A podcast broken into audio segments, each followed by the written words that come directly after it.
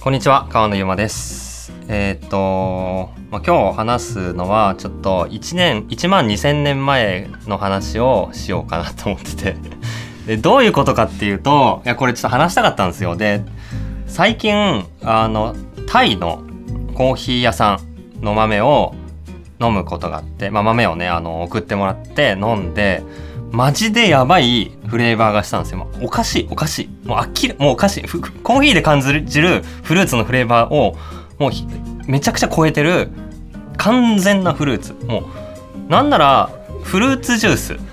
でもでもコーヒーでいうフルーツとかじゃないんだよ。コーヒーでいうオレンジの香りがしましたじゃなくて完全にフルーツジュース超ケミカルでなんかねマジでなんか入ってんじゃないか。おかしくねこれは。みたいな。これはコーヒーでいうフレーバーが出てきたの100倍濃いよね。みたいな。ちょっと違うよね。これ何なん？であので作り方生成方法プロセスってとこ見ると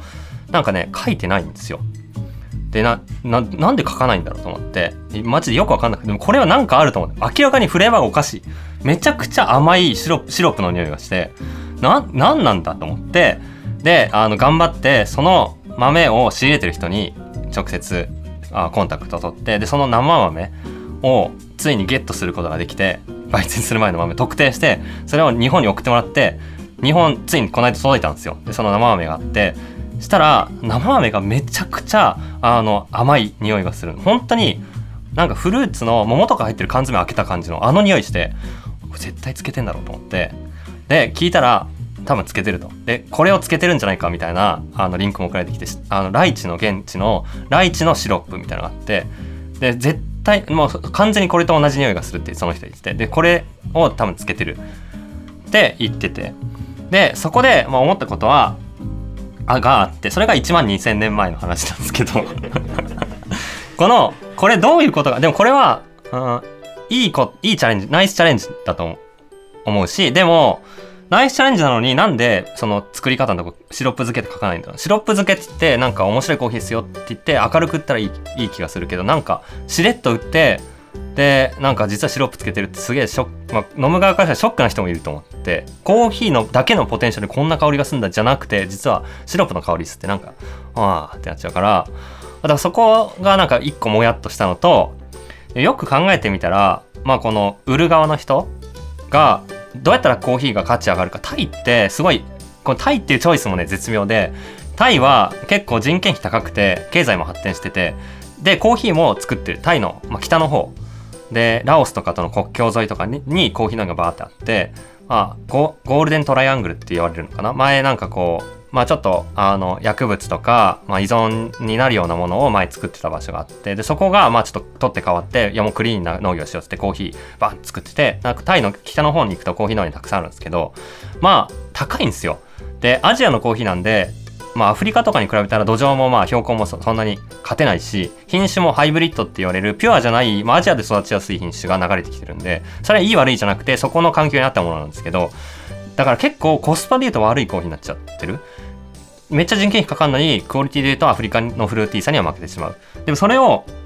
まあ、農業をもっと続けるためにとか、まあ、その中で面白い価値あるものを作るためにこうやってシロップをつつけるもう斬新すぎるチャレンジをしてすげえぶっ飛んだフレーバーのコーヒーができて面白いじゃんってなってるのはすごい面白いんですけどこれがなんで1万2000年前の話になるかっていうとそもそもこれはあのリスクを誰が取るかっていうことを結構コーヒー作る時いつも考えててで僕が割ととかでコーヒー作る時とかもまあ新しいこういうコーヒーを作ったらあのもっと高い価格になりますよってみんなに言ってこういうコーヒーっていうのは僕がよく話してるようなフルーティーなコーヒー。まあこう例えば摘む時の熟度をちゃんと赤くしてで摘んだ後も皮むいて洗って乾かして一個一個めっちゃ丁寧になるとめっちゃフルーティーになって美味しくなってそういうコーヒーを苦くするんじゃなくて浅入りになにして売ることでもっとこの人がこう作ったっていうのが直接伝わるからあの僕たちとしては高い価格で払ってもお客さんがついてきて成り立つからだからこういうやり方で作りませんかっていう話をまあ4年前くらいかなバリ島初めて行った時から各ちっちゃい農家さん話してであいいじゃんってなったりとかうちはもうこれかこれで生きてきたんだから突っぱねられることもあったりしてでやっても結局そのなんか新しすぎて本当にそれでお金もらえるのか生きていけるのかがなんかすごい不安になっちゃうんですよね。農家さんは。ずっとそれで今までやってきたことを変えるっていう変化に対してすごいこうまあ守りの姿勢、それはそ農家さん農業ってそういうもんだなっていうふうにずっと考えてて。で今回このぶっ飛んだチャレンジを、まあ、この多分生飴を売る側の人がやってて。それはまああの多分リスクを農家さんが背負わずにもう激ヤバなリスク多分すごいやばいチャレンジだと思うんですけどそれを、まあ、生飴に価値をつけて売る側の人がやっているっていう構造があってでふと農耕民族とは何なのかっていうことを 考えてでまあ1万2,000年前ぐらいに、まあ、この農業革命が起きてもともとこの狩猟民族だった人類のこの祖先が森の中でね、まあ、こう木の枝とか動物とかをで、えー、こうやって食べて、えー、生きてた人たちがあなんか落ちる木の実とか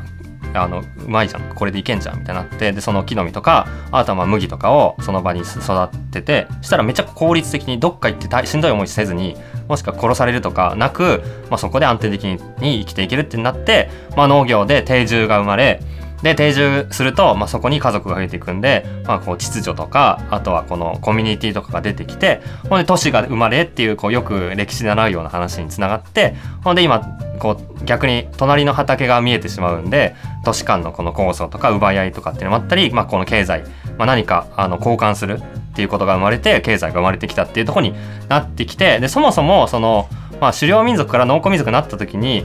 何かを守り続けて生きていくっていうあのスタイルになってきて農業をやるっていうのはもうずっとこう守っていくっていうスタイルがずっとあってそれでコーヒー農家さん特にこう農業地域でずっと農業やってる人がいきなりあの新しいことやろう。あれあのあの牛を狩りに行こうっていうのは絶対なくてそれは狩猟民族の考え方でもうこの今までやってきたことを、まあ、どっちか天候とかリスクとかと戦いながらちょっと憂いながら心配に思いながら今年はうまくいくかなみたいなことをずっとやってきてる気持ちの人たちでだから僕たちもそれで思ったのはすげえ真面目な話なんです実は。ですけどはなんか農家さん、まあ、農業っていうのがあのとの中で新しいことをやるっていう時にはリスクは新しいことを売っていく人たち新しいことをやりたがる人たちが全部背負わなきゃいけない。じゃあこう新しいことこれ絶対いいんでやってくださいじゃなくて全部巻き取るから今まで通りのことやっててよくて。でもこの部分の変化は僕らがやるからこれをまあ一緒にやりませんかっていうことをやんないとまあこう気持ち的にこう拭われないというかあのそんなに前向きには進まないのかなっていうのがなんとなく自分の中では今までインドネシアとかベトナムとかラオスとかミャンマーとかネパールとかいろんなコーヒー生産地って新しいチャレンジ。まあそれまで伝統的に受け継がれてきたやり方でやってきたコーヒー生産を変えようとめちゃくちゃうまいコーヒー作ってもう価値爆発的に上げて周りの農家イケイケでじゃあアジアのコーヒーうまいぜってやろうっていうテンションで言ってもそれはいきなりは受け入れられてくれないの。むしろその新しいことやるっていうのは全部こっちがやリスク取ってやって、まあ、例えば今バリ島でやってる仕組みはまさにそれで生産者さ農家さんはコーヒーチェリーを積んできて売るだけ、まあ、そこはもう今まで通り。だけどその買ったコーヒーチェリーをこっちが新しい工夫をして、まあ、今までやってなかった発酵とかうまくいくか分かんないようなあの生成方法をやって美味しくなったらそれをまあいろんなとこで売るみたいなことを最初に僕らがやる。だ作る側にリスクを負わせないような仕組みででやって最初は作る側に新しいチャレンジをしてもらうような仕組みで各生成所を農家さんの中に置いて自分でこういうやり方でプロセスしてくださいってやってたけどそれはちょっと安定感が怖いんで今まで通りのやつのここから先のチャレンジは全部自分でやりますっていう形にすると回ってあそういうことかな人類はっていう話。合ってる？これ